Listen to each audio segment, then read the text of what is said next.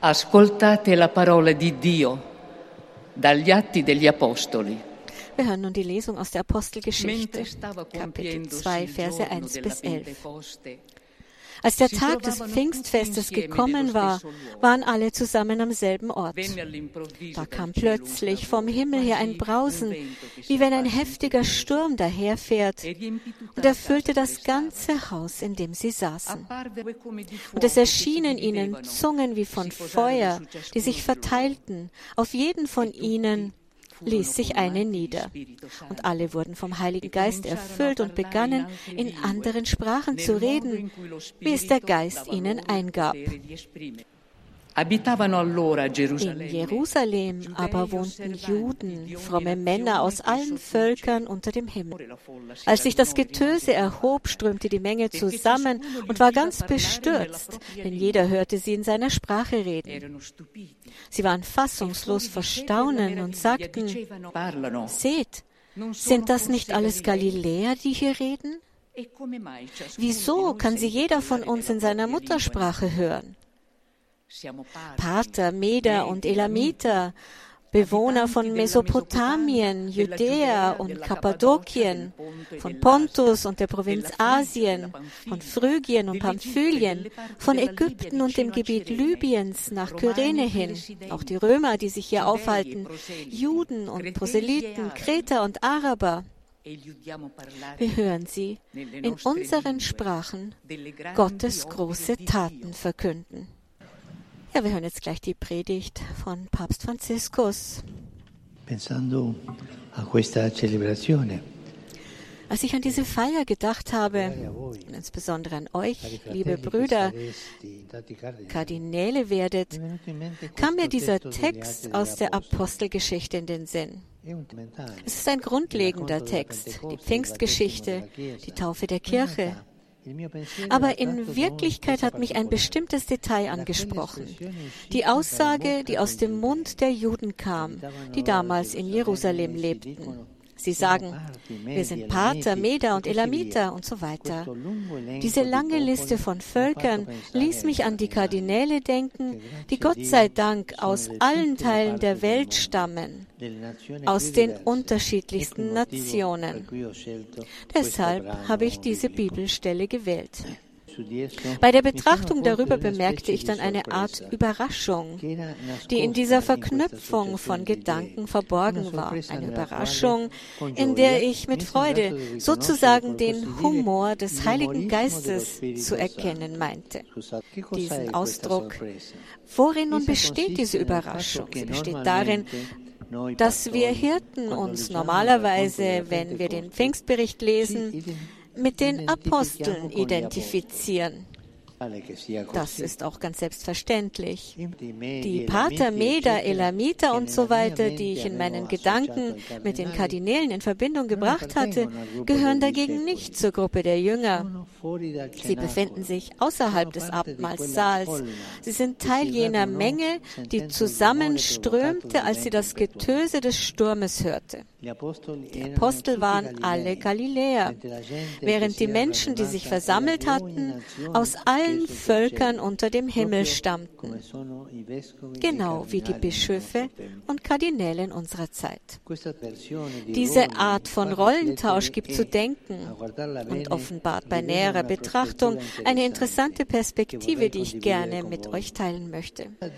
Es geht darum, die Erfahrung je, jener Juden auf uns zu übertragen. Ich tue das an erster Stelle auch selbst, die durch eine Gabe Gottes zu Protagonisten des Pfingstereignisses wurden also der Taufe mit dem Heiligen Geist, aus der die eine heilige, katholische und apostolische Kirche hervorging. Ich würde diese Perspektive wie folgt zusammenfassen. Mit Staunen das Geschenk wieder entdecken, das Evangelium in unseren Sprachen empfangen zu haben, wie diese Menschen sagen.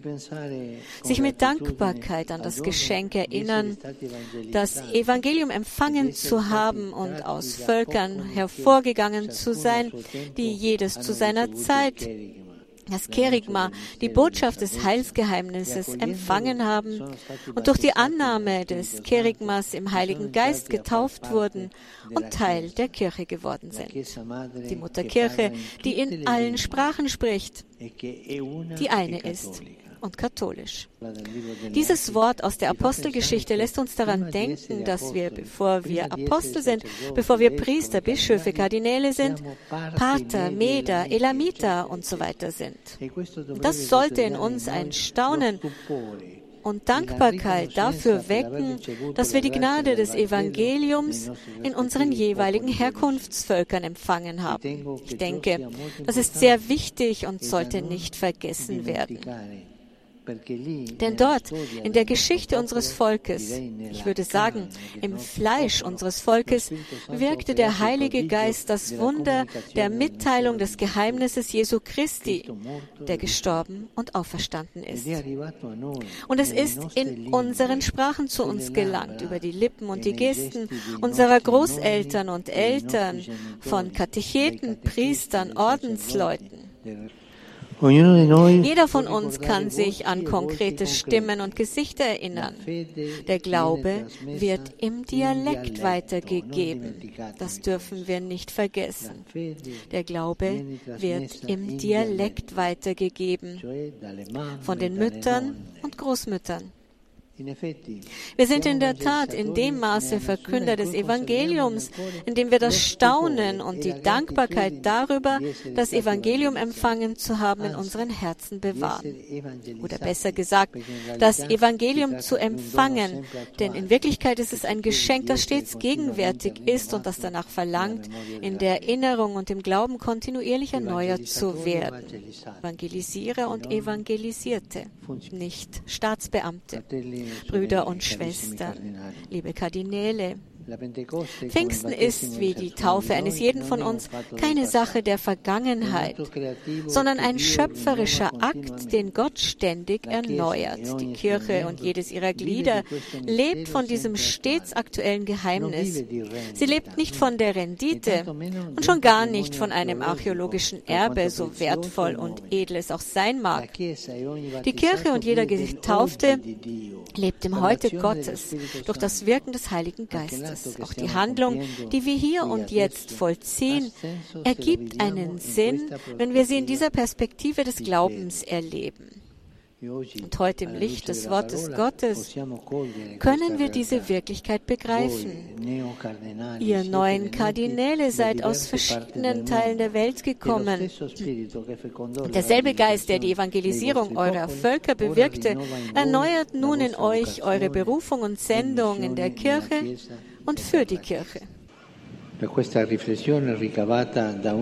Aus diesen Überlegungen, die aus einer fruchtbaren Überraschung entstanden sind, möchte ich einfach eine Konsequenz für euch, Brüder Kardinäle, und für euer Kollegium ableiten. Und ich möchte sie mit einem Bild ausdrücken, dem eines Orchesters. Das Kardinalskollegium sollte einem Symphonieorchester ähneln, das die Symphonik und die Synodalität der Kirche. Symbolisiert. Ich spreche auch von der Synodalität, nicht nur, weil wir uns am Vorabend der ersten Synodenvollversammlung befinden, die genau dies zum Thema hat, sondern weil mir scheint, dass die Metapher des Orchesters den synodalen Charakter der Kirche gut verdeutlichen kann. Eine Symphonie lebt von der geschickten Komposition der Klangfarben der verschiedenen Instrumente. Jedes leistet seinen Beitrag, manchmal allein, manchmal in Kombination mit einem anderen, manchmal mit dem gesamten Ensemble. Die Vielfalt ist notwendig. Sie ist unverzichtbar. Aber jeder Klang muss sich in das gemeinsame Konzept einfügen. Und dafür ist das gegenseitige Zuhören von grundlegender Bedeutung. Jeder Musiker muss auf die anderen hören. Wenn einer nur auf sich selbst hören würde, wie erhaben sein Spiel auch klingen mag, käme das der Symphonie nicht zugute. Und dasselbe würde passieren, wenn ein Teil des Orchesters nicht auf die anderen hören, sondern so spielen würde, als ob es nur diesen Teil gäbe, als ob dieser das Ganze wäre. Und der Dirigent des Orchesters steht im Dienst dieser Art von Wunder, das die Ausführung einer Symphonie jedes Mal darstellt. Er muss mehr zuhören als alle anderen. und gleichzeitig ist es seine Aufgabe, jedem Einzelnen und dem ganzen Orchester zu helfen, eine möglichst große kreative Treue zu entwickeln, eine Treue zum aufgeführten Werk aber kreativ, fähig, dieser Partitur eine Seele zu geben, sie im Hier und Jetzt auf einzigartige Weise zum Klingen zu bringen. Brüder und Schwestern, es tut uns gut, uns im Bild des Orchesters zu reflektieren, um immer besser zu lernen, eine symphonische und synodale Kirche zu sein. Dies lege ich insbesondere euch, den Mitgliedern des Kardinalskollegiums in dem tröstlichen Vertrauen nahe, dass der Heilige Geist unser Lehrmeister ist. Er ist der Protagonist, der innere Lehrmeister eines jeden und der Lehrmeister des gemeinsamen Gehens. Er schafft die Vielfalt und die Einheit. Er ist die Harmonie selbst. Der Heilige Basilius hat gesagt, ipse harmonia est. Er ist die Harmonie selbst. Seiner sanften und starken Führung vertrauen wir uns an, der fürsorglichen Obhut der Jungfrau Maria.